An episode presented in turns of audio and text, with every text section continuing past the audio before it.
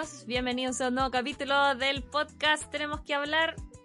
Yo soy Laruchan, estamos junto a Nicolás19. Hola. Sí, gracias Nico, esa es la parte en la que tú tenés que saludar. Dije Pensé que iba a seguir. esa a ver, weá. hay, veces No, que me, hay veces que me presentáis y seguía hablando y después entro yo, otras veces que me veis y me presente. Si, si la gente que llegó a este punto ya del, del podcast y de los capítulos, como que ya nos cacha igual, no, no llegáis a escuchar el capítulo 45 de un podcast por primera vez. De hermano, yo con- normalmente cuando conozco, cuando conozco un podcast nuevo no me voy al capítulo 1 a escucharlo. La dura.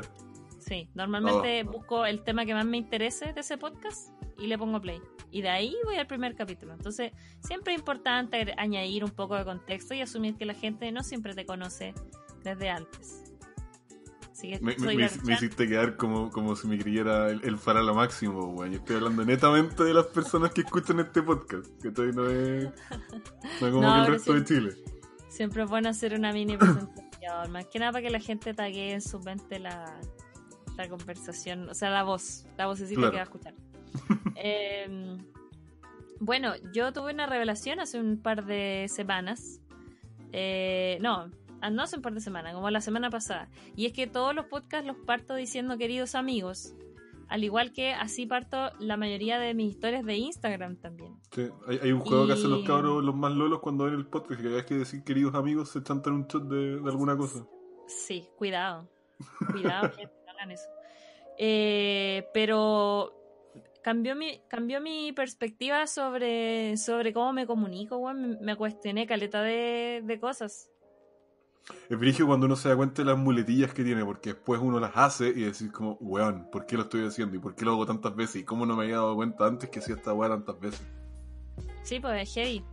Es como. No, solo iba a decir que hoy día llegó un compañero de la pega y, y yo estaba conversando con otro compañero y llegó y dijo, ¿no le ha pasado que de repente ustedes están como haciendo sus weás como durante el día y de repente ustedes tienen como conciencia de, de sí mismos de un momento a otro? Chuta, el Como- que alcanzó la iluminación, qué weá, si los budistas pasan su vida entera buscando la conciencia de sí mismo No, no, y ese no, conche no, su madre en mitad de una reunión de pauta del etcétera, weón, sentado, weón, viendo el teléfono de Instagram, de repente, ¡pum! cayó en la weá, al, lado de. Mahoma, weón, y de, y de Buda, sentado, en ese mismo instante. Está equivocado, está equivocado porque no se refería a eso. Se refería a cuando tú de repente. Porque uno hace sus weas como en modo automático, Sí. ¿cachai? Pero de repente llega un punto en el que decís como. Este soy yo, estas son las cosas que hago, así es como me comporto y así es como me perciben también los demás, ¿cachai? Como, es como cuando desactiváis el modo automático en el fondo. Sí, sí te cacho. Entonces yo dije, oh, sí, a mí igual a veces me, me, me pasa eso. Afuera de la pieza estaba esperando el Morfeo con las dos pastillas. Claro, sí, una, una cosa así. No, pero es raro, es raro como que te pasa eso, pues como que de verdad se, se, te, se te desactiva el modo automático de Mm. vivir, como de hacer las cosas. Y como, ¿por qué tomo estas decisiones? ¿Y por qué soy así? Y como que igual me caló bien hondo lo que la pregunta. Porque lo he sentido y dije, como que no era consciente de que sentía eso a veces. Ya, en fin. El tema es que me di cuenta que saludo siempre igual y dije, puta la weá, soy un robot, weón. Hay un capítulo de How I Met Your Mother donde los buenos se dan cuenta como de esas pequeñas cosas que hacen todos sus amigos. Y una vez que alguien más se las, se las hace notar, como que se les rompe esa ilusión y empiezan a notarla constantemente. Porque está ahí. En el caso de uno era que comía muy fuerte, me acuerdo. En el caso de otro es que siempre Sí. pasaba corrigiendo al resto. Otro que pasaba cantando, etcétera, etcétera. A mí me pasó esa weá una vez en una pega que alguno de mis jefes me dijo mientras yo estaba explicándole alguna weá, me dijo como, weón, decís demasiadas veces, ¿cachai? Y yo así, conche tu madre, tiene razón. Y empecé después en, el día cada vez que decía ¿cachai? Como que me daba cuenta y era, uh, bueno, lo digo demasiadas veces. Acá en el podcast igual me ha pasado un par de veces. Ahora probablemente a todos se les va a romper la wea cada vez que diga ¿cachai? Van a, van a darse cuenta de la mierda. Pero lo digo muy seguido. Yo tengo, yo tengo otra tuya. ¿Cuál? Pero estoy seguro que la queréis saber. Uf. ya, dale. Porque dale. ese, ese es el momento en el que Morfeo te presenta las Sí, dos pastillas. sí, y, se va a romper la wea para siempre. No- nada va a ser igual después de este momento. cuando quieres darle énfasis a algo, Ujú. Cuando estás contando alguna historia, alguna anécdota, lo que haces para darle énfasis a eso es repetir la misma palabra varias veces. Por ejemplo, cuando dices como, no, y en ese carrete había caleta, caleta, caleta, caleta de gente. Ah. sí, su- su- su- suena a mí. Sí. Y, y- no, weón, era mucho, pero, weón, mucho, mucho, mucho, mucho, mucho. Y lo decís como por lo menos más de tres, que yo considero que ya más de tres como lo está repitiendo harto. Pero lo Cuidado haces con- con solamente... Pero Después le pego tres veces a la muralla. Pero te juro que lo haces solamente cuando quieres darle mucho énfasis a algo, como que tampoco es algo que haces como todo el tiempo. ¿Cachai? Pero por ejemplo, si algo es negro y tú querías resaltar que era negro, dices, pero negro, negro, negro, negro, negro, lo dices varias veces. Yo creo que eso es culpa de Plan Z, weón. Estoy seguro que tiene un, un sketch que hace. El de, el de los amigos. Bueno, eso. Los invitamos a, a autoanalizarse o a preguntarle a sus amigos como cuáles son esas cosas que ustedes hacen y que no se dan cuenta y que sus amigos como que sí se dan cuenta y o, o hacer eso, pues como tomar conciencia de las cosas que hacen como de su propia existencia. De nuevo, voy, voy a volver a repetir lo mismo. Naruto. Tomar conciencia de las cosas que estoy haciendo es una weá dificilísima. Sí, Dificilísima sí, de sí, hacer. no, pues es que, es que yo lo llevo como algo mucho más ahí, ahí lo hizo, ¿viste? Re- repetí dos veces dificilísimo. Sí, pues. Digo que, que es algo muy, algo mucho más cotidiano, más cotidiano de lo que suena. Que es realmente la, creo que la palabra que mejor lo describe es desactivar el modo vivir en automático, ¿cachai? Como abstraerte un poco de, de... Nosotros íbamos a tener un capítulo acerca de esto, del, del mindfulness, ah, mindfulness y toda la weá, ¿te acordás? Y al final nunca lo llevamos a cabo. Nunca lo hicimos. Ya, pues, ¿por qué no lo hacemos? sí. ¿Por qué no lo hacemos la otra semana? Pero la otra semana tenemos el del reggaetón a lo maldito. Podríamos mezclar reggaetón a lo maldito y mal. me, me gusta- me gustaría carete ese título en Spotify, así. Reggaetón a lo Reggaetón a maldito. lo maldito y mi- y mindfulness. Ya, vamos, se imprime. El próximo capítulo la gente va a hacer de eso. Em, y, y así se va a llamar. Así. Y va a ser un capítulo igual denso. Probablemente. y random. ¿Quién se le ocurre mezclar reggaetón y mindfulness? Pero bueno, eso. Les, les- los invito a hacer esa, ese ejercicio. Y puta, en realidad toda esta dinámica igual la hice para rellenar un poco porque el tema que tenemos el día de hoy igual es cortito, como que no da para tanto. Eh, pero em, va de lo siguiente. Básicamente hace como una dos semanas más o menos. dos semanas más o menos, a principios de octubre, se filtró. eh, perdón, tengo, el- tengo el WhatsApp con sonido y sonó. Va a quedar en la grabación probablemente. Eh, ahí está, ya. Como iba diciendo, se- a principios del mes de octubre hackearon Twitch. Twitch es una plataforma, para el que no sabe, donde se transmiten ciertas transmisiones. Variados contenidos. Exacto, se transmiten transmisiones. De hecho, nosotros transmitimos este podcast los jueves o los viernes a través de mi canal que es twitch.tv slash laruchan.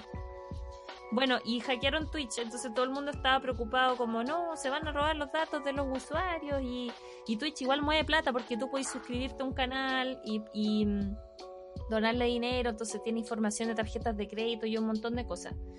El tema es que el hackeo eh, bueno, lo expusieron a través de Reddit. Los usuarios que, que lo hicieron expusieron una cantidad enorme de datos de la plataforma, códigos encriptados y un montón de cosas.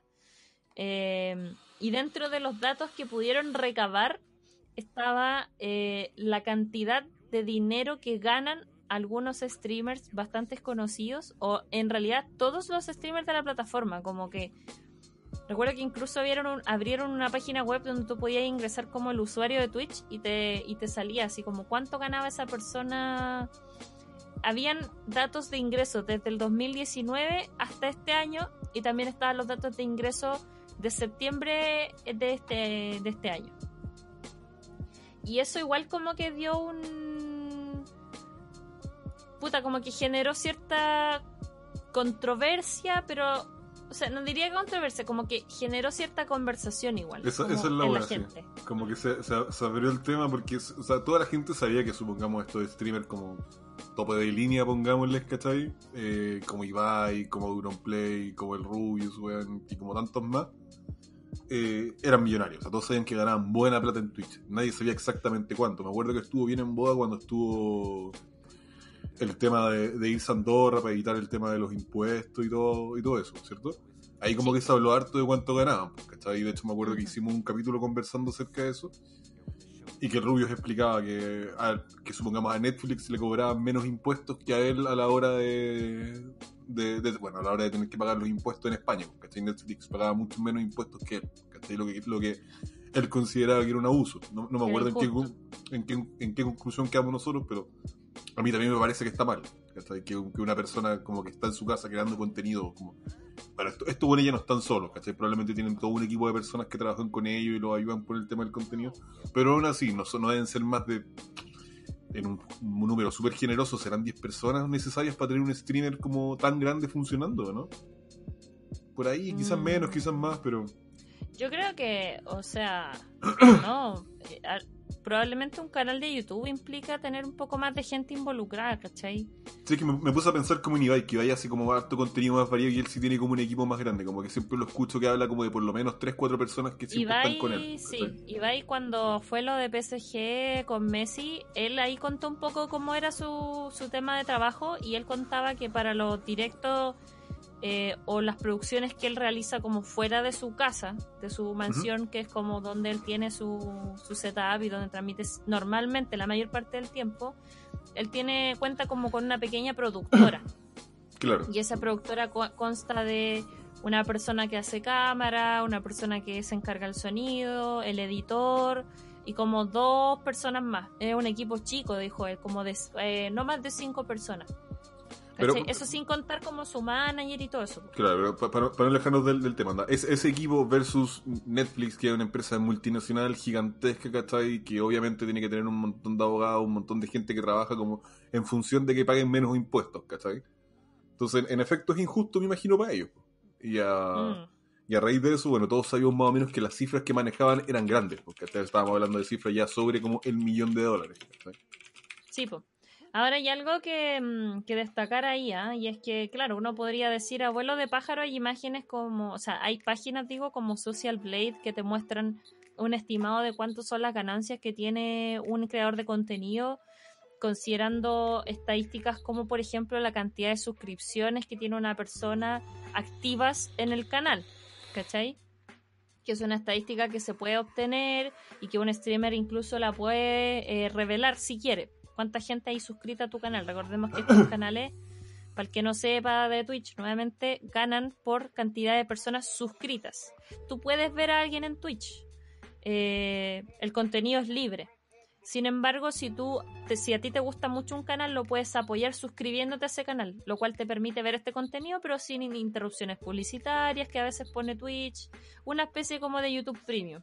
Claro, es- a, veces también los creadores de contenido bloquean el chat y solamente lo dejan para las personas que están suscritas o no les permiten así. ver las repeticiones de los capítulos, Exacto. etcétera, etcétera. Pero Hay un montón de featurings que, que, mm, que vienen con el suscribirse y la suscripción mensual en Chile actualmente cuesta como dos mil y tantos pesos. Antiguamente costaba un poco más, pero últimamente bajó. Entonces, claro, pues hay ciertas páginas que pueden hacer un cálculo estimado de cuánto ganan la de cuánto ganan algunos en base a cuánta gente activamente hay suscrita a ese canal. Sin embargo, hay algo que no se puede estimar y algo que no se puede saber porque eh, tiene que ver con información más confidencial y es que la mayoría de los streamers grandes que tiene esta plataforma tienen contratos directos con Twitch, ¿ya? Para explicar un poco cómo es el proceso para la gente que tampoco está familiarizada quizás con eso, cuando tú te creas un canal, tú partes como un canal básico, ¿cierto? Y con ese canal puedes crear contenido y comentar en los canales de otros creadores. Luego, cuando tú logras ciertas metas o ciertas misiones, de hecho en ese sentido la plataforma de Twitch está como gamificada. Tú Sí, tienes es que como una quest la wea casi.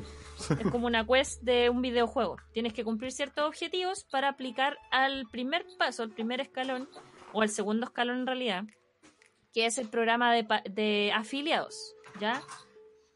Con ese, con ese programa de afiliados, tú ya puedes empezar a optar para que tu canal, ¿cierto? Em, tenga habilitada la opción de suscripciones. O sea, que la gente pueda en efecto colaborar con tu contenido suscribiéndose.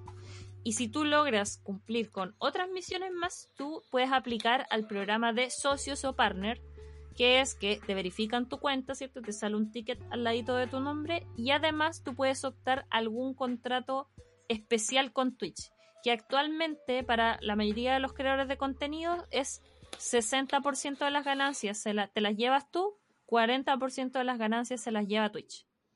Pero, y ahí es donde quería llegar, esto varía. Hay creadores de contenido grandes que tienen contratos directos por Twitch, que esos contratos no se realizan directamente con, con este sistema gamificado que tiene Twitch, sino que se realizan en una mesa con ejecutivos y con firmas en físico. ¿Cachai? Estamos hablando de que hay, hay creadores de contenido que negocian directamente con Twitch. Onda, yo voy a estar solo en tu plataforma, ¿cuánto me ofreces tú? Eh, puta, Twitch dice ya te ofrezco un, un 30-70, tú te llevas el 70% de las ganancias de las suscripciones, porque eh, Twitch se, se corta ahí su, su trozo, obviamente. Y los creadores dicen, no, muy poco. Hay otra plataforma de stream que me ofrece 20, o- 20 80. 2080, claro.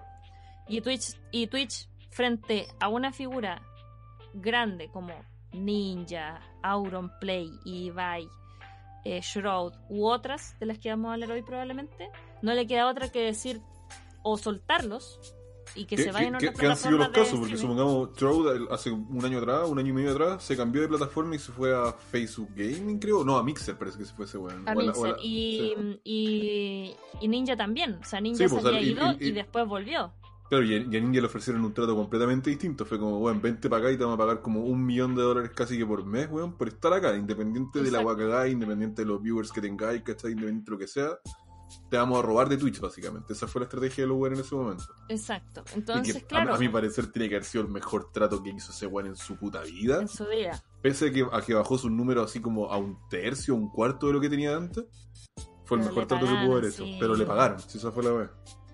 Entonces, en el fondo es eso, como que tú puedes, por ejemplo, calcular por un estimado, si, si solo si asumieras que la mayoría de los streamers tienen un contrato con Twitch del 60 por 40 de las ganancias, ¿cachai? Pero lo, lo cierto es que no todos los contratos son así, ¿cachai? Yo misma no tengo un contrato de 60-40, tengo un 70-30. Logré negociar en, en un punto, ¿cachai? A través de ¿La un contacto, ¿sí? Oh, bueno, ¿y cómo fue ese proceso? ¿O es muy, muy íntimo no, para lo- contarlo? no lo puedo contar, no lo puedo contar porque era un buen contacto que yo tenía en ese tiempo y logré como hacer un negocio mejor. Entonces, eso me benefició, ¿cachai? Pero, pero claro, pues, ¿cachai? Hay otros streamers que tienen 60-40, hay otros que tienen eh, 80-20, hay otros que tienen 90-10 incluso. La dura. Me pregunto, cuando algunos- estuvo hablando como de todas estas cabras que estaban haciendo el, el meta este del hot top, habrán llegado a ese punto de haber podido negociar con Twitch pese a todos los baneos y todas las weas que le metían De los sí, po, de más ¿Sí? que sí. A mí no me extrañaría que incluso este programa de partner no fuera así para todos. Y hay algunos creadores que incluso tengan contratos como, bueno, independiente de la cantidad de horas que yo streamé y de la cantidad de gente que se suscriba, tú me vayas a Mm. pagar un monto fijo. Claro. ¿Cachai? De más que debe pasar, pues uno nunca, uno nunca lo sabe. Bueno, el tema es que se filtró cierto esta información, po. Y esto generó, como decíamos, como cierta conversación porque había gente igual súper sorprendida de que haya gente que en efecto gane tanta plata como mm, transmitiendo, po, weón. Sin ir más lejos, el youtuber que más plata ganó en septiembre es un weón que no sé cómo se pronuncia su nick, es como XQ o C-O-W, ¿Ya? Ni idea cómo se pronuncia y no sé quién es. Que solo en septiembre recibió un pago de 752.467 dólares. Solo en Como septiembre. casi 400 millones de pesos. Una cosa así. Le, le sigue después, y aquí me sorprende como el gap que hay entre, entre uno y otro. Hasanabi, 210 mil dólares. Ni, en- ni en pelea de perro, pero revisemos los que sí cachamos. Para, ir, pa' ir- ir haciendo ahí la. Como la comparativa. Espérate, que estoy buscando, que aquí había una lista un poco más larga. Igual el, el revuelo que hizo la noticia yo creo que va más por como por que la gente que no cacha mucho la plataforma se dio cuenta de la cantidad de plata que mueve la plataforma. O sea, esto me recuerda harto también como cuando los comentaristas de fútbol o, o la gente del medio como del periodismo español de deportes hablaban de Ibai, pues, ¿cachai? Claro.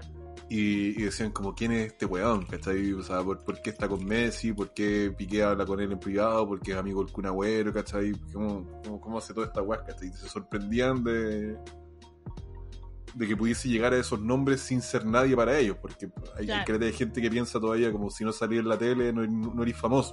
Hay un montón más de plataformas donde la gente se vuelve infinitamente más popular que la tele. Cacha, pues aquí está Amourat. Aquí encontré a Amourat y dice que. Espérate, esto es. La wea. Esto es igual es de septiembre. Amourat en septiembre recibió un pago de 92.949 dolarucos. Sigue siendo muchísima plata, pero estoy seguro que si hubiésemos visto ese número en junio, julio, probablemente habría sido el triple, cuando estaban así en, en la cresta de la ola. En la cresta de la ola del hot tub. Sí. Ibai, bueno, Ibai y Auronplay fueron los que más llamaron la atención como de, del lado de habla hispana, ¿cierto?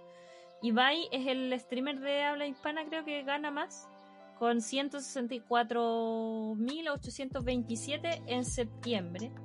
Y también estaba el del 2019, pero que, que son muchos, tengo mucha, muchos datos y... Ya, pero o sea, sigue siendo una cantidad absurda de plata porque eso es mensual. Que Exacto, o sea, eso es solo lo que recibieron en septiembre. Y va a ir un poquito menos de un año, está facturando un millón de dólares con Twitch. Que es una locura de plata igual.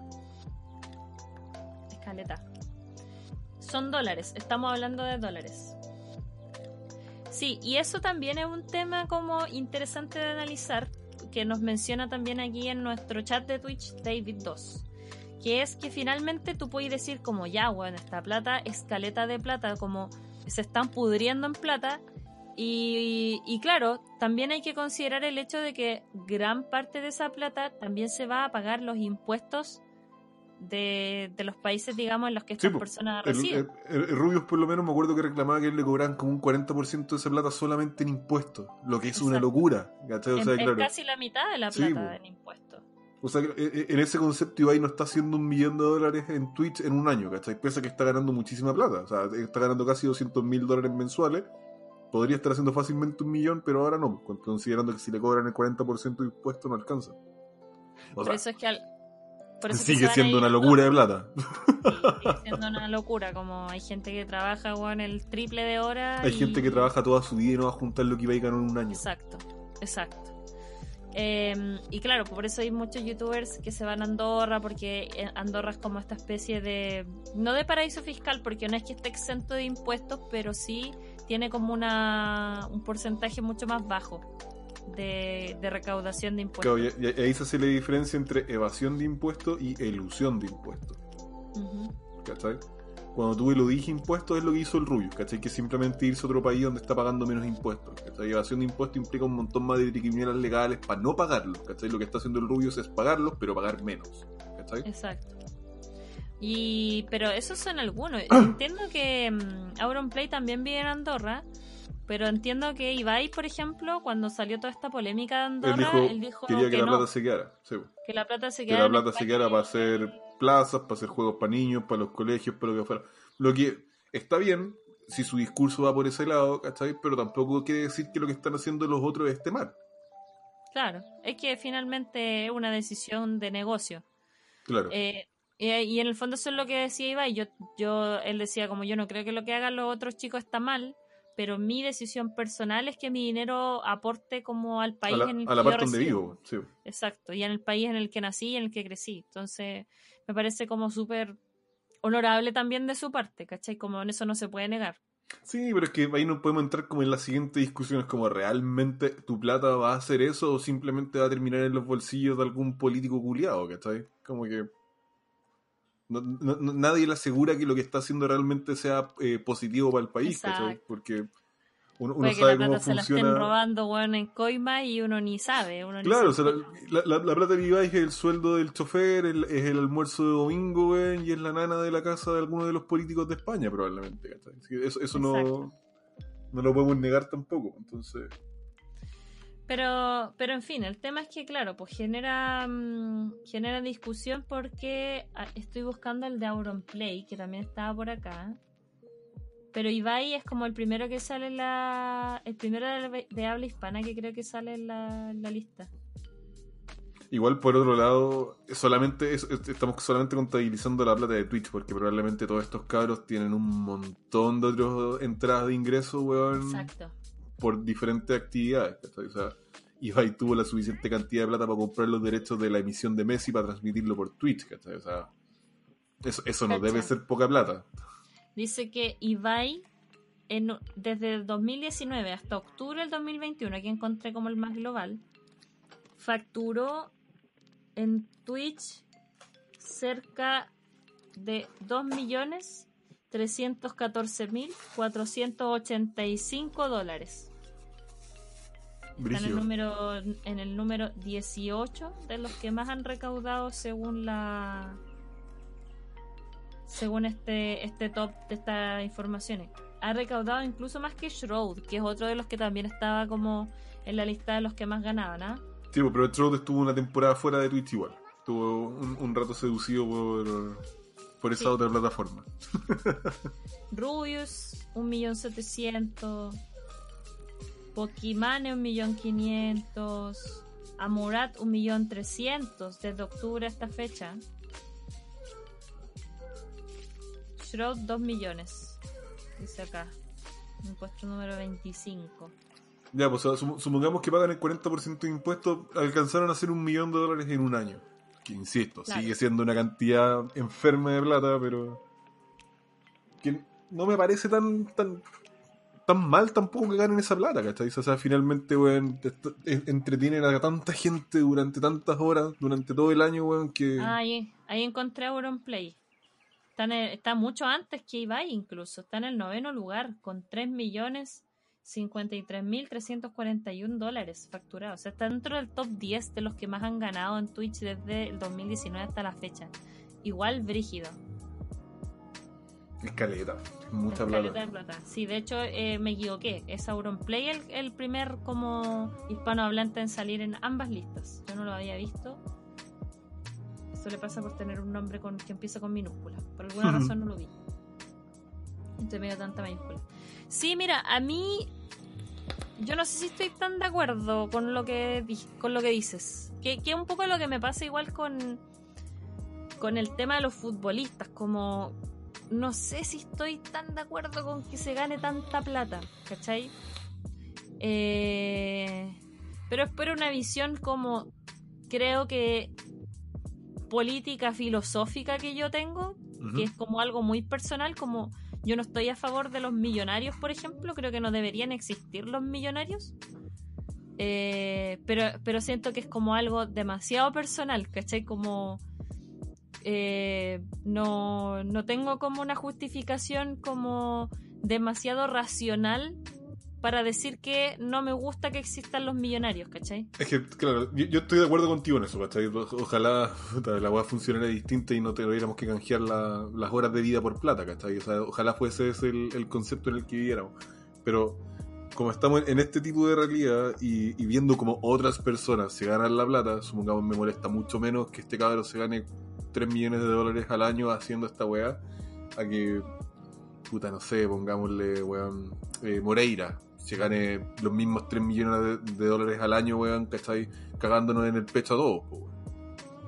Sí, pues es que que- ese, ese es mi problema con las lucas, como que supuestamente vivimos en esta sociedad como capitalista que nos premia como por nuestro esfuerzo y, y, y realmente, realmente, y aquí a lo mejor voy a decir algo súper impopular, realmente creo que los full-time streamers sí es un trabajo, pero creo que no equipara el nivel de esfuerzo que tienen otros trabajos que son mucho, mucho peor pagados. Y eso es como lo que me molesta un poco. ¿Cachai? Como entiendo que tú puedas creer que lo que haces streameando todo el día, todos los días, puede ser un trabajo. No es algo que sinceramente yo comparta. Yo siempre he dicho, y lo he dicho Juan desde siempre, para mí ser youtuber no es un trabajo, para mí ser un influencer no es un trabajo. Y esta es una opinión impopular que yo tengo porque yo misma me dedico a esto. Pero yo no lo veo como un trabajo y es porque a lo mejor es mi circunstancia de vida nomás.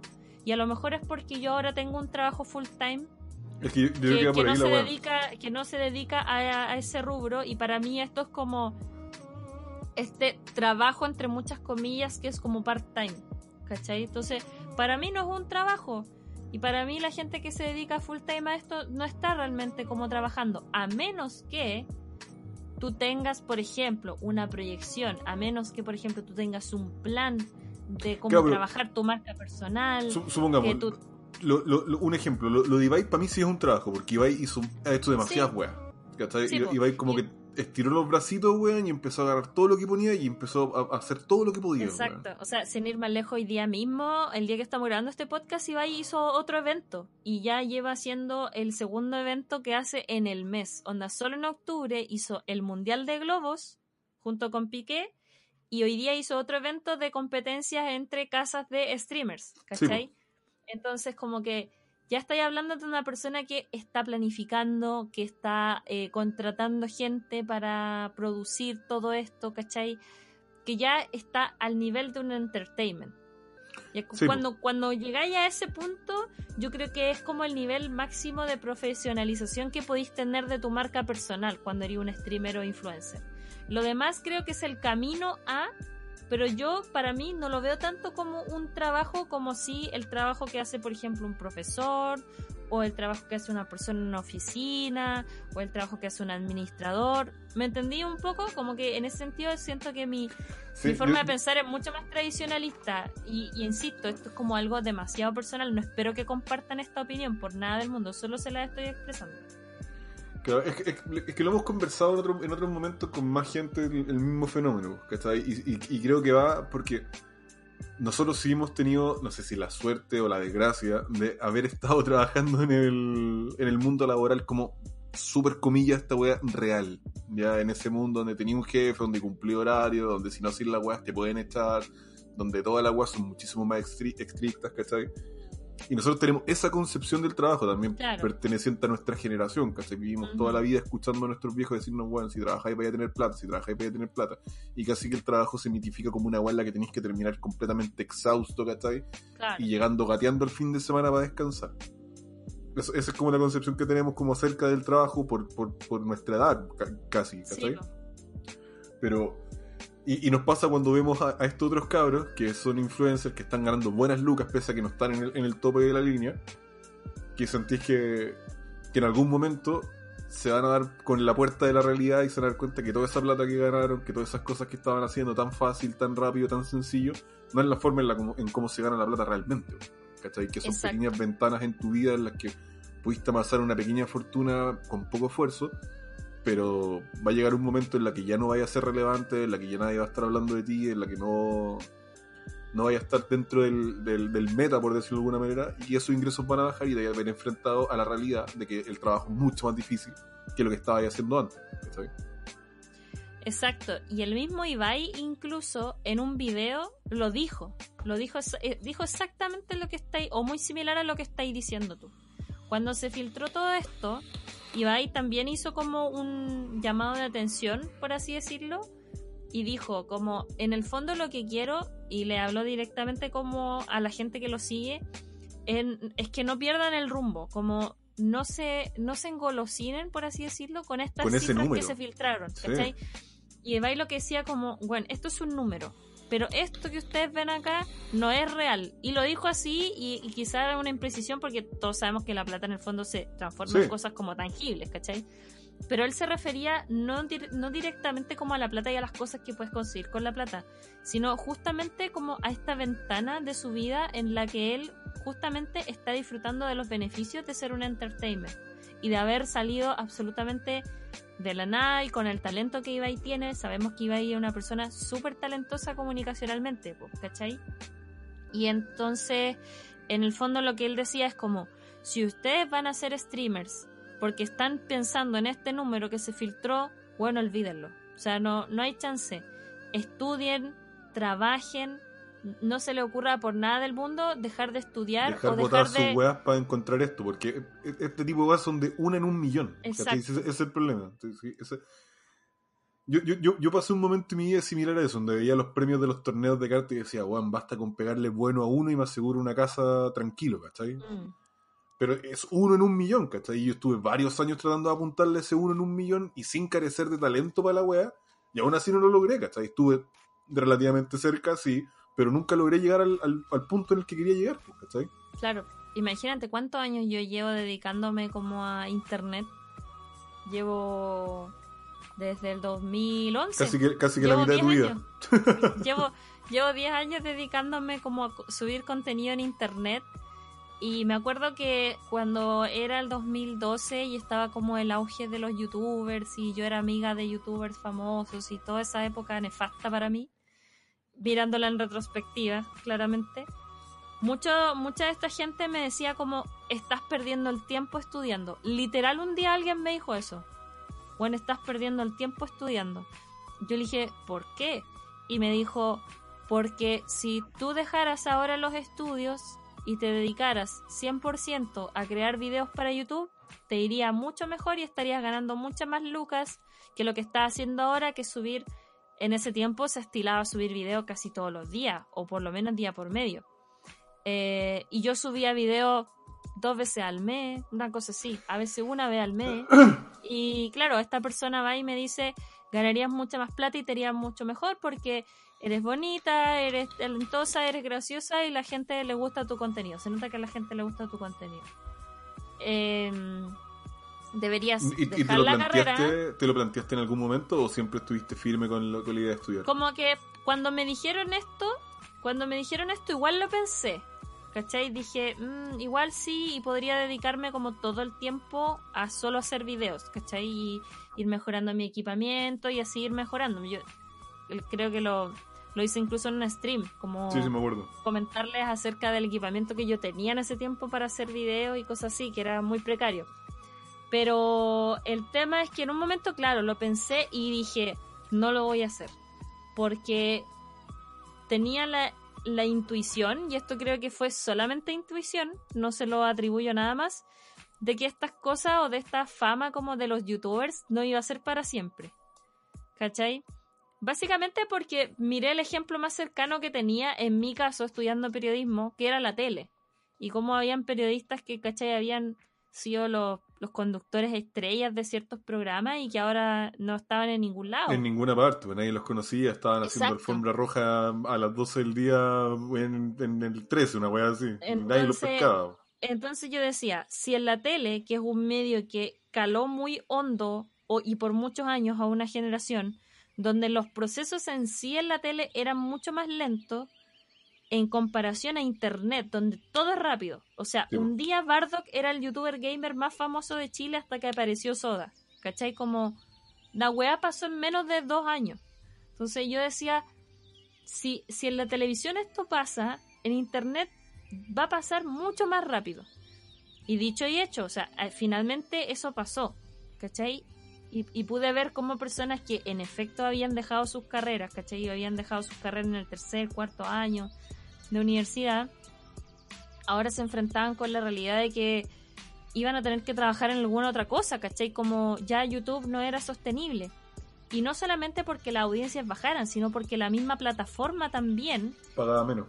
en algún momento, weón, yo con 5.000 visitas en YouTube, en un video, un video con 5.000 visitas, y yo ganaba como 50 dólares al mes. Que para mí era una weá... Una locura, po. Una locura, pues, ¿cachai? Una locura. En esos años cuando, ¿cachai? La- me siento como abuela hablando esta weá. en esos años cuando empezaron a llegar los primeros canales con partner acá en Chile. Los primeros canales que firmaron contrato con este tercero que mediaba en el fondo entre YouTube y tú.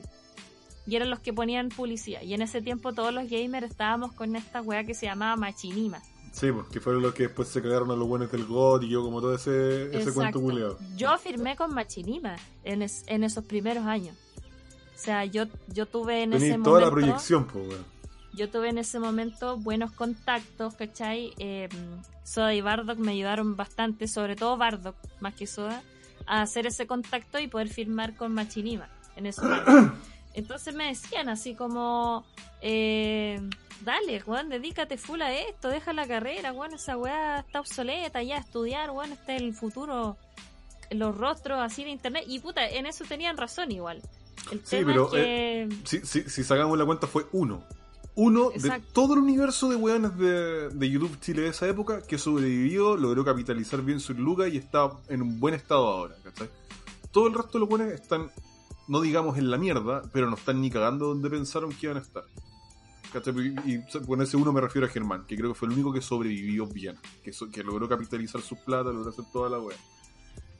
Supongamos, en, mi caso yo esperé a terminar la carrera para dedicarme un año entero a jugar cartas, ¿cachai? Tampoco fue como que dedicara a mí, dije, bueno, me voy a tomar un año para hacer esta wea serio, pero después de haber terminado de estudiar, ¿cachai? No fue como una decisión que, que me sacara de lo que estaba haciendo, ¿cachai? Pese a que era una posibilidad real, pese a que sabía que mis capacidades, toda la wea, preferí terminar la carrera y después dedicarme a jugar antes de hacerlo al revés, ¿cachai?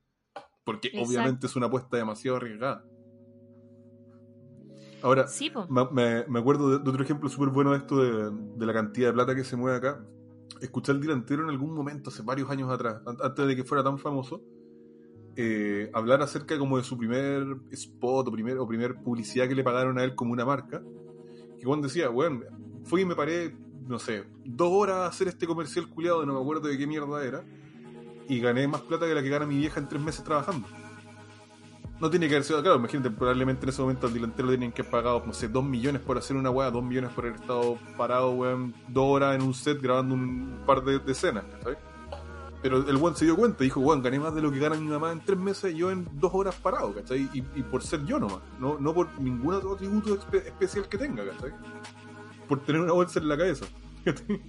él él Sí, por lo menos se da cuenta del valor de la plata, no sé cómo será ahora, ¿cachai? Que está que gana mucho más, que tiene muchas más marcas que trabajan con él, que tiene mucho más proyectos, ojalá que siga manteniendo la misma eh, lógica, como, como respecto a ese comentario que le escuché esa vez. Pero él se dio cuenta, él, él lo vio, ¿cachai? Y, y creo que es importante como creadores de contenido no va a sonar como medio medio arruina fiestas la weá que voy a decir, medio aguafiestas la weá. Pero creo que no nos tenemos que olvidar de eso, weón. Es que no, Creo no, que- no, no te podí, ¿cómo se llama? No, no podí recordar algo que nunca he vivido. Sí, sí, sí. En el caso, en el caso de los que venimos de abajo, claro, po- podemos tener, podemos tenerlo un poco más consciente. Igual hay gente que se olvida. No, Caleta, no, pero yo conocí ni, mucha ni- gente ni siquiera que, lo que los que vengan de abajo, sino que ni siquiera los que no le ha tocado trabajar en un trabajo, de nuevo, súper entre comillas, convencional, donde tenía un jefe, horarios, trabajos que cumplir, todo eso, quizás ninguno de estos niños se topó con eso, ¿cachai? Yo no sé si Bardo que en algún momento de su vida habrá tenido un trabajo normal, ¿cachai? Habrá tra- trabajado atendiendo una weá o, o haciendo lo que estudió, tengo idea que estudió él. O lo mismo con Soda, o lo mismo con Germán, ¿cachai? No sé si habrán tenido esa, esa oportunidad de, de vivir la así. Insisto de nuevo con lo mismo, no sé si eso será bueno o será malo, pero que te deje una experiencia distinta te la deja. Sí, es que yo creo que aunque no lo hayas vivido, igual deberías como... Igual no es tan difícil mirar a tu alrededor, como... Podéis ver De- incluso a la gente que trabaja contigo directamente. de repente como- sí, la sí, de repente sí, así funciona la cabeza de uno. Si mientras uno, uno no viva las cosas y no se pegue lo- los cagazos uno mismo, no se da cuenta, porque de, na- de nada sirve que un weón te diga, weón, no hagáis esa weá, va a salir mal. Igual el weón la hace, ¿cachai? Porque tú no sabes si te va a salir mal a ti, po, ¿cachai? Sí, pero bueno, no sé, yo igual em, a mí me a mí me gusta en el fondo que que puta la gente aunque lo haya tenido todo igual tenga un poquito de conciencia, creo que es algo que lo- se lo podemos exigir. No no no me parece algo tan difícil de exigirle a la gente. No siento que estoy siendo tan exigente con personas que lo han tenido todo y que de repente igual no están tan complicado, weón, hablar con un par de amigos que, que no, pues. Que no nacieron con todo y, y, y es que- un poco de su realidad, pues. Volvemos, volvemos al mismo tema, pues, ¿cachai? Porque probablemente los amigos son los mismos buenos que, que te empujan a hacer esa weá y que están todos más o menos en el mismo mundo. O sea, esos buenos, sí, sí, sí, pero Bardo, insisto, tú, el, todos esos buenos se estaban oliendo los peos entre ustedes en ese momento, weón, ¿cachai? Solamente se juntaban como con ese grupo selecto de YouTube Chile, ¿cachai?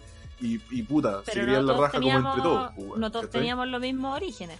Y no todos No. opinábamos igual. Y es la Pero- razón pero- por la que claro. Chile se desarmó finalmente. Que es que no todos pensábamos igual.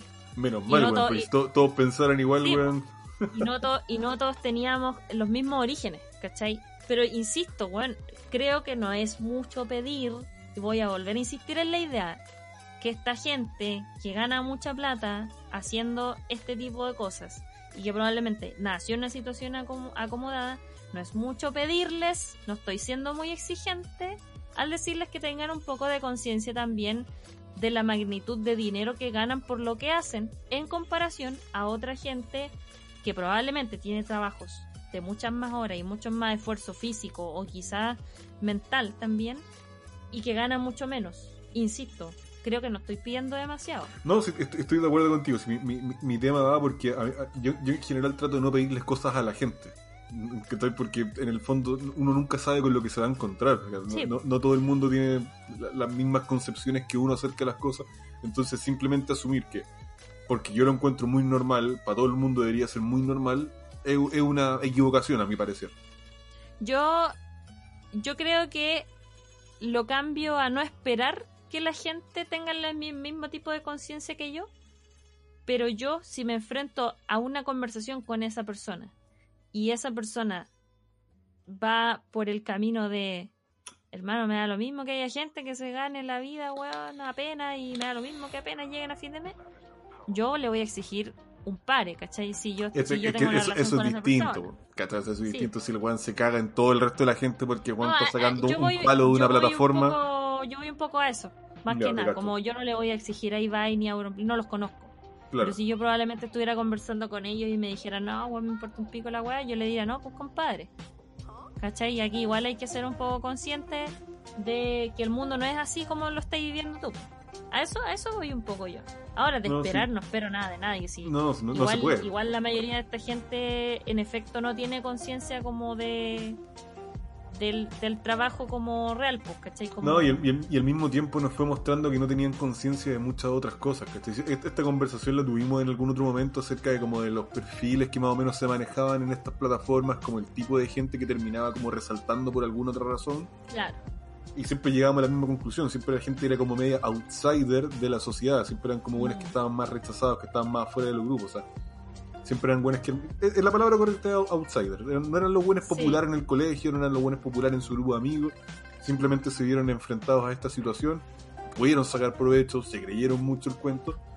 Y al no tener esa conciencia de la que estamos discutiendo ahora, eh, simplemente la cual le explotó en la cara. Y no, y no se dieron cuenta y no supieron capitalizar su buen momento Mm. en cosas más, más útiles que simplemente lo fútil que es disfrutar como de la fama y del éxito por el tiempo que te dure.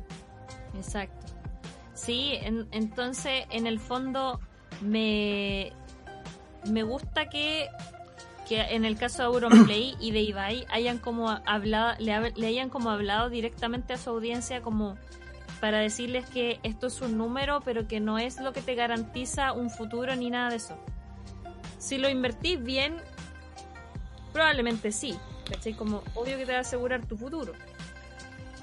Pero si no, simplemente puede ser una hueá pasajera y, y puta, eso depende de ti. Pues hay gente que en realidad quiere aprovechar este momento y está bien, como que no lo juzgo. Hay gente que simplemente decide como aprovechar estos momentos y no invertir nada y, y después volver a una vida austera, ¿cachai? Como la que tenían antes o qué sé yo. Ya, o sea, yo, creo que lo peor que te podría pasar, en, en- en- supongamos, en, en este viaje del influencer, en este viaje del youtuber, en este viaje del, del- del- de la persona que transmite por Twitch, sería... Bueno, lo peor sería terminar peor que como partiste. Eso siempre va a ser lo peor. Pero lo fome sería terminar en el mismo punto donde partiste, sin nada, sin nada más. ¿cachai? Eso, eso sería muy triste. Supongamos, si, si yo manejara la plata que maneja, supongamos, Ibai, yo ya me habría comprado un par de casas y estaría haciendo un montón más de cosas con las lucas que simplemente estar como carreteándomelas, ¿cachai? O simplemente Claro. estar como viviéndolas, ¿cachai? Como viajando por el mundo y pasándolo bien. Porque tenemos esa otra conciencia de que tenemos que ser, valga la redundancia, conscientes de nuestro futuro, conscientes de que la weá no va a ser para siempre, conscientes de que no, la vida no, no funciona de esa manera. Que todo eso es simplemente una pequeña ventana donde le diste el palo al gato, ¿no? Exacto. Pues. A mí me parece bien en el fondo que den esos mensajes a su audiencia y que Sí. finalmente es positivo. Y, y sobre todo, una de las cosas que decía Ibai es justamente como: si tú de verdad te quieres dedicar a esto, no dejes tus estudios, no dejes tu trabajo hasta que estés 100% seguro de que Sí, puedes vivir o mantenerte de solamente hacer stream o crear Claro. contenido. Es una locura tirarse un chapuzón directo a la weá, meter la patita nomás primero, ¿cachai? Empecé a cachar Sí. cómo está el agua, weón, metí la otra patita y así de, de a poquito, porque, o sea, en, en estas plataformas nadie te asegura que vaya a ganar plata, ¿cachai? Y en estas plataformas nadie te asegura que te ir bien, porque la weá es, es tan extraña que hace tres meses atrás, la- las personas que más estaban ganando plata en Twitch y que tenían a toda la comunidad enojada eran cabras que estaban metidas en una, en una pelo pincho en, su, en el link de su casa. ¿Cómo Claro. te imagináis en, en qué cabeza cabe que ese va a ser el siguiente contenido? Entonces, como que no hay, no hay nadie que, como un inversor de bolsa, por decirlo de alguna manera, que te pueda venir y decir como, no viejo, weón, el siguiente contenido fuerte, fuerte, fuerte en Twitch va a ser, eh, no sé, retransmitir series antiguas en loop constantemente, que es lo que se está dando ahora.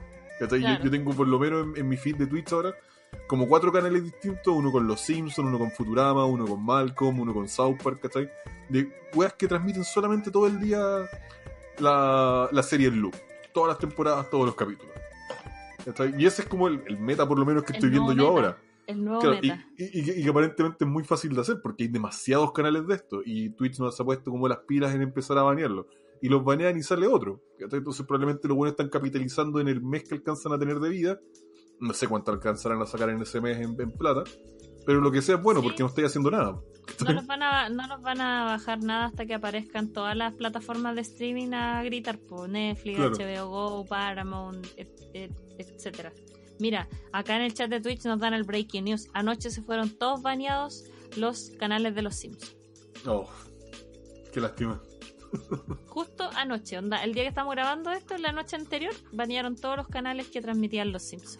Pero bueno, van a, fa- van a pasar una semana y van a volver a salir un montón de nuevos canales con los nombres cambiados y chao. Pero que no se me pierda la idea. Lo que voy es que nadie sabe realmente cuál va a ser el siguiente hitazo de la plataforma. ¿cachai? Nadie Claro. sabe realmente qué, qué va a ser lo siguiente que le va a romper la cabeza a toda la gente y vaya a poder facturar un palo en un mes. ¿cachai? Es- esa es la weá. Un millón verde estaba pensando, no, No un, un millón de pesos. Eso es el tema, o sea, hace unos años en YouTube hacer gameplays era la cagada, ¿cachai? Y hacía gameplays de 6 minutos. Ahora hay canales de gameplays que suben gameplays completos de 2 horas, ¿cachai? Como suben el stream un poquito recortado y ganan bien con eso, po. O gente que hace panatones jugando Y- juegos, y- ¿cachai? Y, te- y Como- tenéis otros weones, supongamos como. ay, ¿Cómo se llama este weón que nos gusta a los dos? Eh, Dayo. Que te sube un video por mes, pero es un video de 40 minutos. Un video así, full producido. Full trabajado, full producido. El loco lo wea. trabajó caleta, se demoró en escribir el guion, en grabar las weas, en hacer la locución. Entonces, en el fondo en esta plataforma hay contenido para todos, pero siempre el meta, por así decirlo, o lo que la lleva o lo que la va a llevar, siempre te va a sorprender. Sí, Entonces no hay, que, no hay que dar por hecho como... Bueno, Ibai en este momento está en la cima, pero probablemente en dos años más Pero- aparezca el nuevo Ibai, ¿cachai? Y Claro, pero Ibai igual es un caso súper particular porque Ibai, Ibai se ha sabido reinventar constantemente, porque si nosotros vamos a los orígenes, Ibai es un caster, ¿cierto? Sí, po. E- Era Ese es el origen de Ibai. Ibai es un caster de de la, de la LVP, como, como estuvieron los casters que nosotros tuvimos acá en Chile, ¿cierto? Simplemente el tipo logró como capitalizar esa pequeña fama que tenía como caster y empezar a, a tirarse a otros lados, ¿cachai? Se empezó a meter en el deporte, se empezó a meter con futbolistas, se empezó a meter en otro tipo de proyectos y todo se le dio. Se fue reinventando igual. Es que esa es la de el, sí el loco pudo, pudo reinventar y, en el fondo siento que también él es un poco a donde se va a ir dirigiendo la plataforma eventualmente.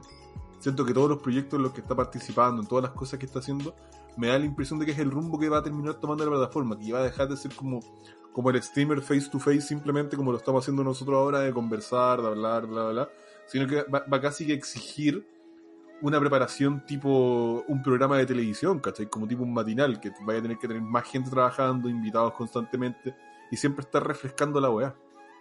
O es, como lo que pasa con, con Mr. Beast, ¿cachai? Lo que hace Mr. Beast es una weá que solamente puede hacer él. Ahora, ahora que ya se destapó la olla del weón y que el weón es tremendamente famoso y que toda la gente habla de él, bla, bla, bla, y la weá, hay un montón de otros streamers que están tratando de copiar la misma fórmula, en obviamente menor medida, pero el mismo tipo de videos, ¿cachai? Regalo plata, regalo esto, regalo lo otro, compro esto, compro lo otro, ¿cachai? En menor medida. Pero no hay nadie más que lo pueda hacer como lo hace él, pues, ¿cachai? Sí, pues él ya pavimentó el camino para que otra gente intente hacer lo mismo, pero nunca va a ser, nunca va a ser igual. Exacto. Entonces, eh, eh, eh, es extraña la plataforma y extraña la forma en la que el contenido se consume y siento que... Ah, bueno, a lo que quería ir con lo de, con lo de MrBeast, que la- las producciones que tiene él actualmente son gigantescas. Sí, pero pues, son son gigantescas. O sea, yo, yo he visto videos de repente donde el buen habla de cuánto le sale hacer una weá, ¿cachai? De repente, alguno de los juegos que hace, 200 mil dólares. ¿Quién tiene 200 mil dólares para apostar en un video de YouTube? ¿cachai? Para decir, como voy a hacer esta weá, y este video de porque YouTube si me le da va más mal- plata. Exacto. Perdiste la plata. Y eso, y, al y no final, hay nadie a quien reclamarle. y al final lo que tiene que hacer MrBeast para poder solventar ese proyecto es ya vender directamente esos proyectos a las marcas.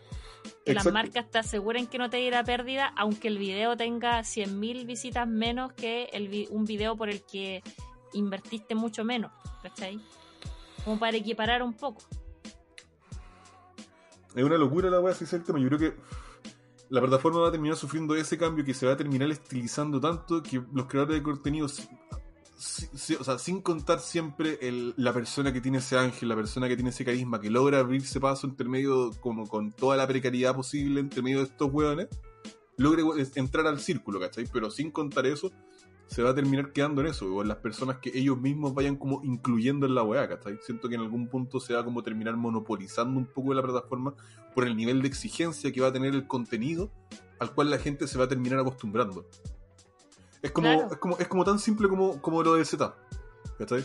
Si tú ahora te metías a ver un stream y ¿cachai? que el weón tiene un micrófono que chicharrea, que suena como el pico, que la cámara está en 360p, ¿cachai?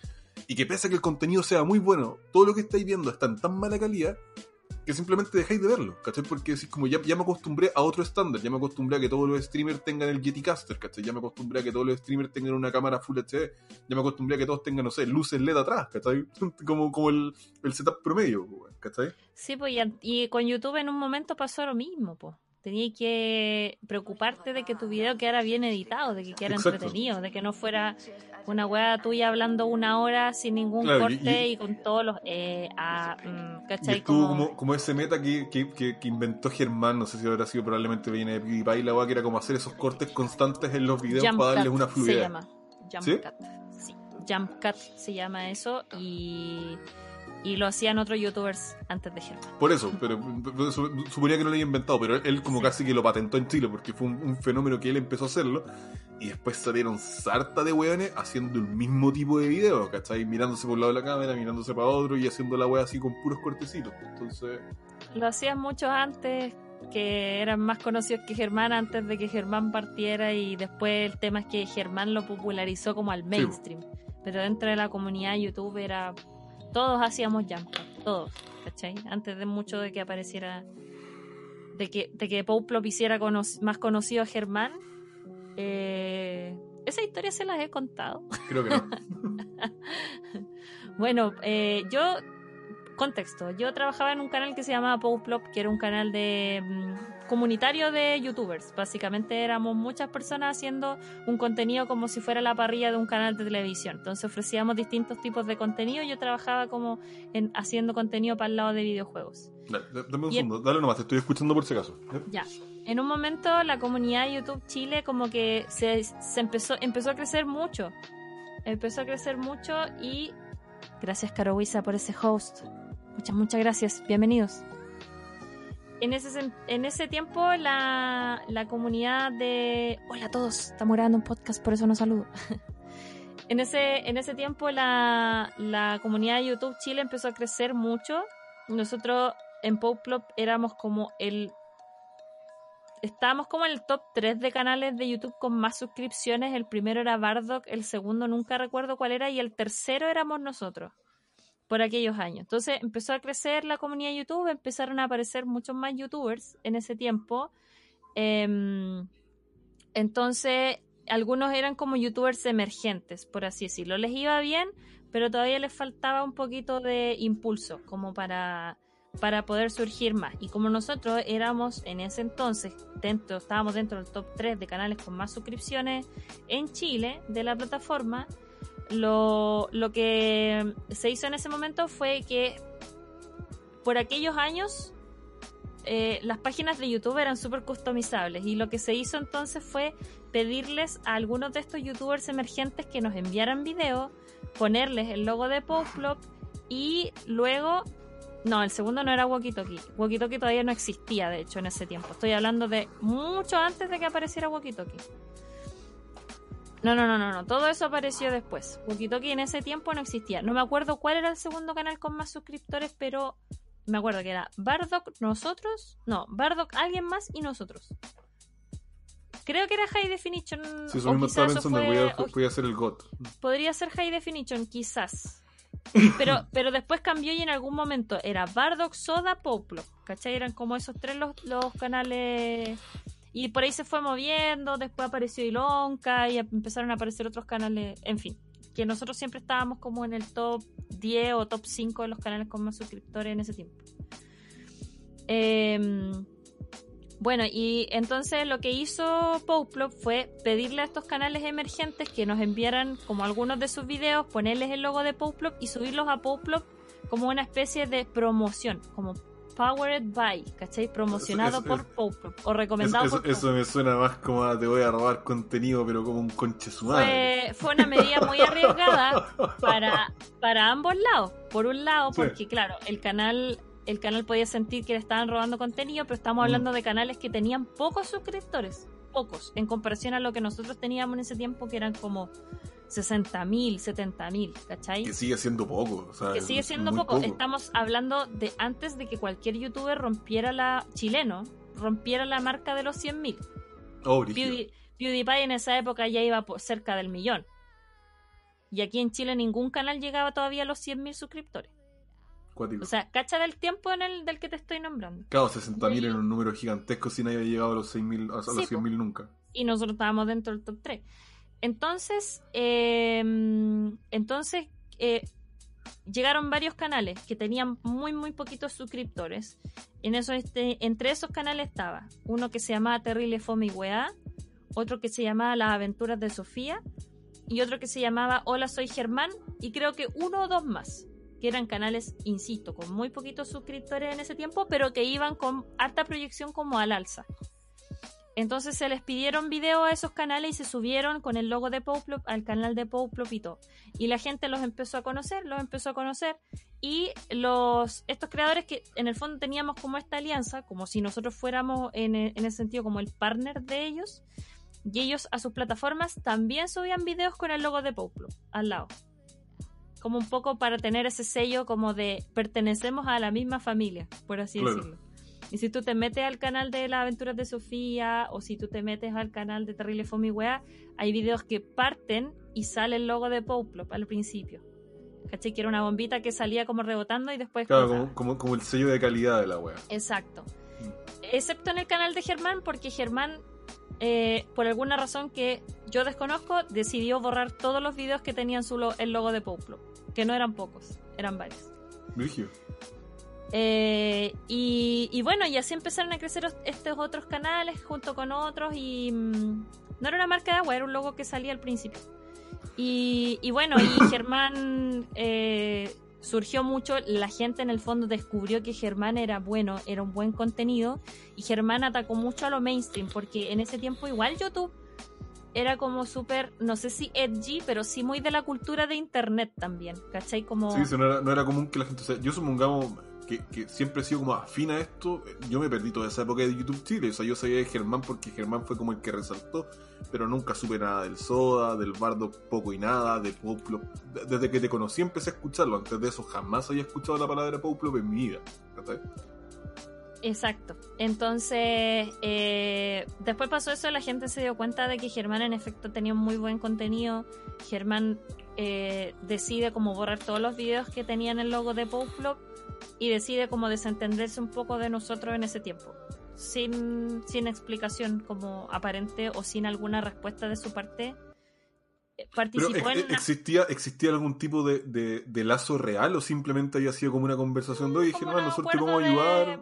un par No, de o sea- mails. no era tampoco, Ah, ya, había pero como un no- no- contrato ni nada. No, no eran amigos, no eran cercanos, no habían conversado, no se habían sentado sí, nunca a tomar una taza de café. Me- sí, me imagino que, o sea, los chicos se conocían. Sí. Ya. En ciertos puntos me acuerdo que los chicos que estaban en la cabeza de Pouplos viajaron a Santiago y tuvieron una junta, estaba Germán, había mucha buena onda y todo. Eh, y no, sé- no me acuerdo porque estaba contando esto y ni qué tenía que ver con el tema, pero un poco era así al principio, ¿cachai? Como, como al principio se ganaba muy poco y lo que ganaba y lo podía ganar como en exposición, ¿cachai? Nosotros en Pouplos no ganábamos nada. La típica que te dicen los buenos, no, bueno, si ganan en exposición. ¿Qué pasa acá? Eh, pero bueno, creo que como para ir cerrando el tema, me parece como destacable lo que dijo Ibai, como si ustedes se quieren dedicar a esto, como es un mundo súper lindo, es súper exigente, a lo mejor es mucho más relajado que un trabajo tradicional, pero insisto, como que no pierdan el foco, como, como decíamos, o sea, Nico lo explicó con su ejemplo que era los esports, ya, con la creación de contenido pasa igual un poco lo mismo, como es complicado darle el palo al gato, por así decirlo. ¿Cachai? Aparte porque no hay nada inventado en esta plataforma. Todo, o sea, no hay nada nuevo en esta plataforma. Todo Claro. ya se ha hecho. Es complicado, igual la competencia es súper grande. Competís como contra el mundo en el fondo. Es que esa es la weá, porque yo, siento que los esports es un poco más sencillo porque uno puede medir su vara, ¿cachai? Uno puede saber que realmente qué tan lejos puede llegar y en función de eso, o sea, supongamos, no, no, no vaya a imaginarte que vaya a ser faker si tu logro máximo en el LOL fue haber llegado a oro, ¿cachai? No podéis Claro. como tirarte a la piscina y decir como ya voy a ser jugador profesional de LOL si lo más lejos que ha sido ha sido oro, ¿cachai? O, o plata, o, o- o diamante, o platino, o hasta challenger, ¿cachai? No podéis imaginarte que vaya a ser el mejor jugador de LOL por esa weá, ¿cachai? Pero sí, sí, sí podías, onda, si estáis en, en Challenger, supongamos, sí podías imaginarte que podías aspirar a competir en un equipo de la división de tu país, ¿cachai? Como que podías, podías medirte, podías darte cuenta realmente hasta dónde podías llegar, ¿cachai? Pero en, en el caso específico de un, de un influencer, de un streamer, de eso, no, no existe una forma en la que puedas medirte porque no, no hay nadie que te pueda, o sea, no hay nada propio, como dentro tuyo, que te pueda decir si realmente el contenido que estoy haciendo es bueno y le va a gustar a la gente. Porque es- esa weá es netamente responsabilidad de la gente que te ve. Tú podías hacer el mejor contenido en tu cabeza, ¿cachai? Como lo que hablábamos la otra vez de la película esta de The Room, ¿cachai? Claro. Probablemente Tommy Wiseau pensó que estaba realmente haciendo un, drama de a su lo vida, Tennessee. Williams, ¿cachai? Sí. y pensando que la weá iba a ser así grandiosa, y en verdad terminó siendo horrible, pero él lo creyó siempre, ¿cachai?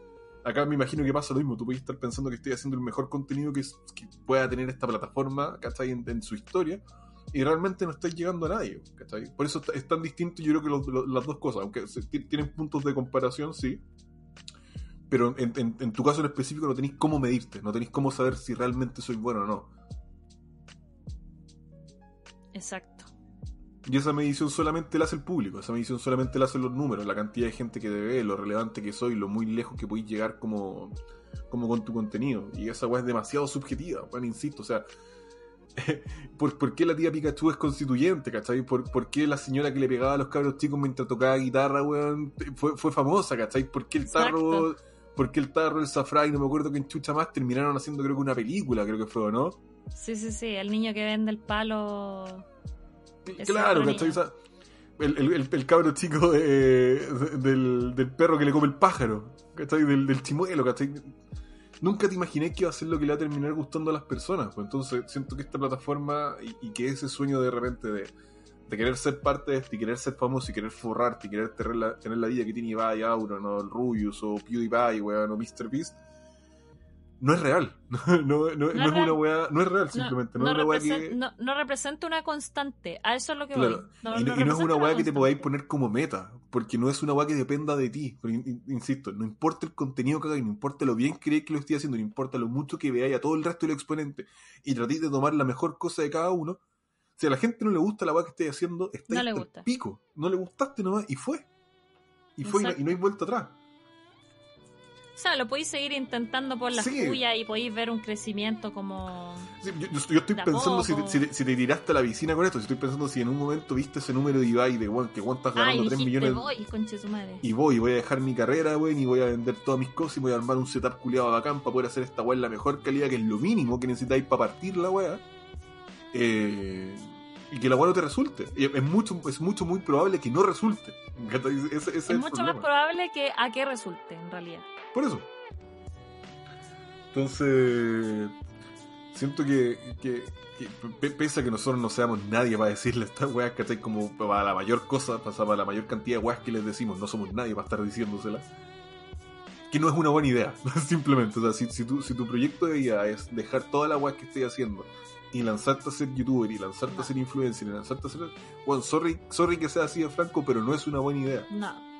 Si No quería empezar a hacerlo a part-time, ¿cachai? Si quería empezar a hacerlo en tu tiempo libre, con pequeñas cosas, y ir metiéndote de a poquito, y ir cachando que de a poco las cosas en efecto se te están dando con números, puta, podéis tratar de intentarlo. Pero si es tu proyecto de vida y vaya a dejar todo de lado por esta wea, no lo no lo hagas, no lo hagas. Continúa con tus proyectos, continúa, titúlate por último para que tengáis un colchón por si de repente juntaste un poco de plata o te ganaste, weón, una herencia, qué sé yo, quisiste invertirlo todo, weón, en poder streamear y lo intentaste y no te resultó. Por último tenías un título, weón, para poder defenderte y buscar otra pega en otra cosa, ¿cachai? Por último yo- yo en aprendiste un momento- oficio, por último Claro. X.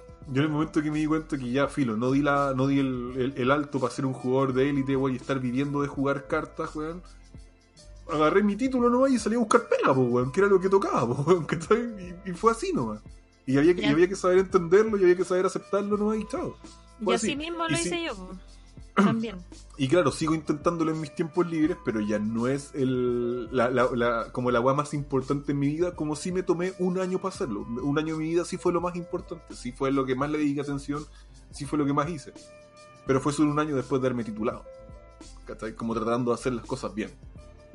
Entre, mi- lo que yo entiendo como hacer las cosas bien. En tu caso es reparecido. Y en mi caso, yo estaba estudiando igual una carrera fina en las comunicaciones, que iba un poco de la mano con hacer videos para YouTube en ese tiempo. Por lo tanto, si bien no logré, no he logrado ganarme la vida 100% de la creación de contenido, sí seguir con la creación de contenido y no dejarla de lado me ayudó a conseguir algunos de los trabajos que tengo ahora, por ejemplo. Me Claro. ayudó a conseguir un trabajo en la radio en su momento, me ayudó a conseguir el trabajo animando eventos más grandes, me ayudó a conseguir un trabajo en la televisión. Por lo tanto, estuvo bien que lo mantuviera como un trabajo part-time y no descuidara tampoco mi título, porque a la hora de conseguir esos trabajos pesaron ambas cosas casi que por igual. Como mira, esta persona hace contenido en internet, pero además tiene un título universitario.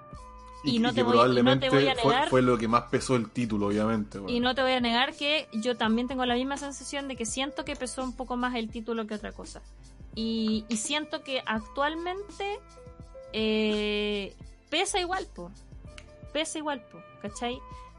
Hace poco alguien del mundo de la televisión me dijo, tú puedes hacer lo que sea, porque tienes talento, pero también porque tienes el título. Y yo no lo había pensado de esa manera, po. Y dije, "Mm, sí, en realidad tiene razón. Y ahí me di cuenta que tomé una buena decisión en no dejar mi carrera, porque a lo mejor en algún momento me aburro de salir yo frente a cámara y quiero hacer cosas detrás de cámara o quiero tener un Y, perfil y, más podí- bajo. y tenéis los conocimientos técnicos para hacerlo. ¿Cachai? O sea, el día de mañana que, que dejéis de ser relevante, por decirlo de alguna manera, en, en lo que sea que estés haciendo, podéis simplemente dar el paso al costado y dedicarte a hacer la otra pega que también es importante, ¿cachai? Que es todo el tejimaneje que existe detrás de cámaras de cualquier programa, de cualquier weá que se haga. Tiene que haber un buen atrás que, aparte de los buenos que están adelante frente a la cámara, ¿cachai? Claro. Entonces, en el fondo el consejo es ese, gente. No se la jueguen tanto. Igual es importante andar safe. La vida no es... La vida no es una partida de LOL. no estoy farmeando la línea. Como que no podéis tirarte bajo torre. Claro. Eh, entonces No, hay y- que andar un poco más safe. Y, y- y hay que entender, insisto, ¿cuántas personas hay en la Tierra, ¿cachai? ¿Y cuántos son los buenos que están logrando hacer ese número? Es simplemente hacer ese cálculo para darte cuenta de qué tan poco probable es que tú lo logrías hacer. Yo estoy seguro que es más probable que te dediques todos los días de ahora en adelante a comprarte un número del Kino, weón, y es más probable que te gané el Kino a que termine siendo Ibai. Exacto. Y no me sorprendería que fuese así, ¿cachai? Pese a que ganarse el Kino es una weá, pero irrisoria la probabilidad, estoy seguro que estáis más cerca de eso que de ser Ibai. Exacto. Así es. Así que ese es nuestro consejo, gente. Lo- corre lo mismo por si, por ejemplo, a lo mejor están escuchando esto y quieren hacer un podcast. O sea, nosotros hacemos un podcast y considero que nos va como bien, ¿cachai? Como que tenemos números decentes. Pero no somos Tomás va a morir y no lo vamos a hacer Y probablemente. claro, y, y Spotify nunca se ha contactado con nosotros, ¿cachai? No, No, han habido jamás. marcas aparte de las que hemos podido conseguir nosotros mismos que quieran meterse en este proyecto, ¿cachai? O sea, ha sido y aún todo así, siempre a, pulso nosotros. Exacto, y lo hacemos porque más que por cualquier cosa o más porque mirarle un, un, un modelo de negocio a la weá, porque lo pasamos bien igual a hacerlo. Como que ese tiene que ser en el fondo el norte si te querís dedicar como a producir o crear contenido para internet. Disfrútalo, pásala bien. Y eso, y eso es lo, mismo que conversábamos acerca de Room volviendo al tema, ¿cachai? Tommy Wiseau hizo la peor película de la historia, pero la hizo con tantas ganas, era tan propia, tan de él, tan auténtica la weá, lo pasó tan bien, me imagino, haciendo la weá, que la weá terminó, con, o sea, terminó siendo tan mala que es buena, ¿cachai? Terminó teniendo ese, ese efecto, ¿cachai? De, de algo que hiciste realmente con el corazón, que realmente que quería hacer, le termina agradando al mundo por lo auténtico que es. No- no- no- como lo decía, no me acuerdo quién fue el que lo dijo, qué director, probablemente fue Scorsese, pero que no, no hay, no hay cine malo, sino que hay cine poco, poco auténtico nomás. ¿Cachai? Si ese es el tema. Y, y acá pasa lo mismo. Si hacen las weas felices, si hacen las weas con ganas, si hacen las weas sin esperar, weón, volverse millonarios con esto, puta, ojalá que les vaya bien, ¿cachai? No te asegura tampoco el éxito, pero al menos lo vaya a disfrutar, vaya a disfrutar el camino, que es lo que estamos haciendo nosotros ahora. Nosotros no sabemos si el día de mañana, weón, imagínate, por ABC motivo, metemos un capítulo que lo escuchan, weón, no sé, 100.000 personas, weón, y, y empiezan a escucharlo en ese número constantemente y un día nos contrata Spotify, weón, y empezamos a trabajar con ellos, puta la raja, pero si no pasa, vamos a tener este recuerdo bonito de que hicimos un podcast y lo pasamos súper bien haciéndolo porque eso es lo que queríamos hacer. Exacto. Y que es lo más probable que pase, que nunca nadie nos contacte, que nunca nos hagamos millonarios con esto. Pero sí, vamos a tener este recuerdo a futuro, en 20 años más, y que la plataforma sigue existiendo, vamos a poder revisar las estupideces que decíamos a los 30 años, ¿cachai? Así es. Yo hasta, sin ir más lejos, yo hasta hace dos años no tenía más de 20 views en Twitch. Hoy día rondo los entre los 80, tocando a veces los 100. Y bueno, es tremendo logro. O sea, yo siento que Sí, po. en dos años crecí igual rápido, como... Hay gente que crece infinitamente más rápido que eso. Solo para que Pero- se hagan una idea. Claro, vol- volvemos a lo mismo. No, no depende tanto de nosotros, porque nosotros Exacto. creemos que el contenido que les ofrecemos es un contenido bueno, porque a nosotros nos gusta por lo menos. Sí. Depende nomás de que si el resto de la gente le sigue gustando, ¿cachai? Ya no va más por nosotros. Así que cabros, comparten el podcast, denle follow en Sí, Spotify, weón, denle a sus amigos, toda la weá, bla, bla, bla, para que algún día Ah. Spotify nos contrate y podamos hacer una weá así O pulenta. sea, nosotros la vamos a seguir tryhardeando. A eso es lo que vamos. Como que sabemos que es difícil que seamos Tomás va a morir, pero eh, acá estamos. Como que eh, igual en nuestro corazón aspiramos a eso. Que es lo, Ojalá, que es lo bueno. bonito y lo importante, ¿cachai? Tampoco es como un llamado a perder la esperanza de la vida, como o la esperanza del éxito. No, Ya, pero mira, es igual puede Tengo, tengo, tengo otra duda, porque supongamos ya. Nos contaste, nos ah, no, nos habla. ¿Viste? Por esa weá no nos contacta Por eso nos, con- nos Spotify. Eso Pero supongamos no siguiente. ni hablar. nos contactaron los weones, ¿cachai? Y nos dijeron, ya cabros, tomen, ahí tienen un presupuesto, weón, no sé, weón, voy voy a inventarte un número de un millón de pesos por capítulo y queremos que hagan, weón, 30 capítulos en una temporada. ¿Qué más podríamos hacer? ¿Cómo mejoraríamos esta weá? ¿Qué cambiaría Yo- realmente? Uy, a mí se me ocurren tantas cosas, amigo. ¿La dura tú crees que nosotros Sí. estamos faltos de contenido por plata? No, pero, pero sí podríamos mejorar el contenido teniendo más plata. Sí, Por o sea, ejemplo, podríamos hacer más cosas visuales, ¿cachai? Transiciones. Podríamos arrendar, no, podríamos partiendo por arrendar un lugar con buena acústica y grabar presencialmente todo. Segundo, podríamos contratar un guionista profesional que, Ya. no- que nos librete un poco más la weá para que salga más Ah, de, entretenida. y tener como una, más- como una voz en off en la oreja, así como todo el rato, como cabro, este No, es el dato de tal wea. No, estén haciendo ese ruido de No, mientras No, no, buscan. no, no, no. Alguien que nos dice, que alguien que nos haga un storytelling, pues, que nos arme un storytelling. Cabros, Mm, hoy día van a hablar de esto y van a partir contando esta historia. Y, y a partir de eso van a estar hablando de este tema. Tomen, acá tienen info para que lean en la semana y ustedes llegan y lo hacen. Juan. ¿Cacha, Puta, cacha lo simple que es? Pero sí, le podéis pagar a alguien para que te haga eso y te mejora contenido que nosotros hacemos y que igual nosotros planeamos el contenido, no vayan Sí, a pensar que no lo hacemos, excepto los capítulos que se llaman justamente pónganos el uno y que weá, donde no planeamos nada. Y que increíblemente salen bastante divertidos.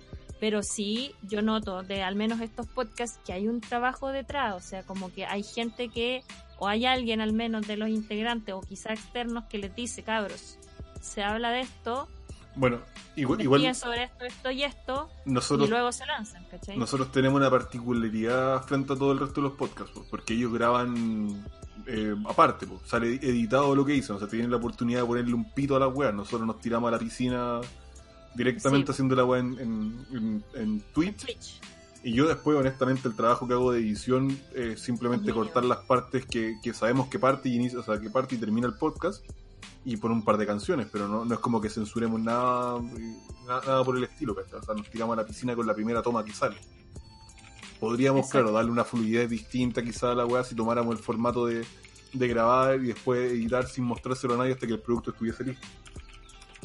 Exacto. Pero yo Pero encuentro que bueno. es mucho más entretenido así. Sí, tiene su, tiene su mística, tiene su magia, ¿cachai? Como que tú puedes decir ya, puede, puede que un, una marca te ponga un una cantidad de turro de billetes y tú puedas como, como profesionalizarlo y a lo mejor le- subirle como el nivel en cuanto a calidad de producto, ¿cierto? Pero a lo Mm. mejor no va a ser tan entretenido como antes, pues.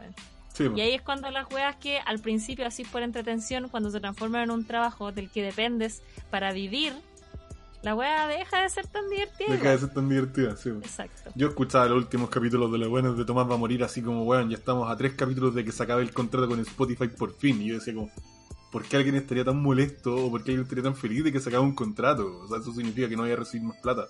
Como que... No hace debe haber cierto desgaste también laboral, Sí, po. porque la Eh, no, dejó de ser tres amigos que se que conversan. Que se juntaban a hablar weas nomás, porque ¿sabes? Sí, po. Exacto. Ojalá que nos pase. Ojalá que nos desgastemos y terminemos terribles chatos y peleados, pero con los bolsillos llenos. No, se, se viene nuestro emprendimiento. Eventualmente. Sí. Eventualmente nos vamos a independizar. Bueno, Nicolás ya es independiente, pero eventualmente me voy a independiz- independizar yo de la mano de, de Nicolás. No les vamos a contar. No, mientras menos sale, mejor, weón. Pero nada, ahí nomás. No es lo que están pensando. No es que Nicolás vaya a ser proxeneta. No, no me voy a dedicar a los OnlyFans. No se preocupen. Bueno, eso. Fue un buen capítulo, fuera de todo. Ah. Sí, estuvo bueno. Hablamos de filosofamos igual de la vida. Sí, estuvo bueno, me gustó. Sí, sí, sí. Pero bueno, sí compártanlo con sus amigos y nos vemos en el próximo. Ya quedan solamente dos capítulos para que se termine la temporada.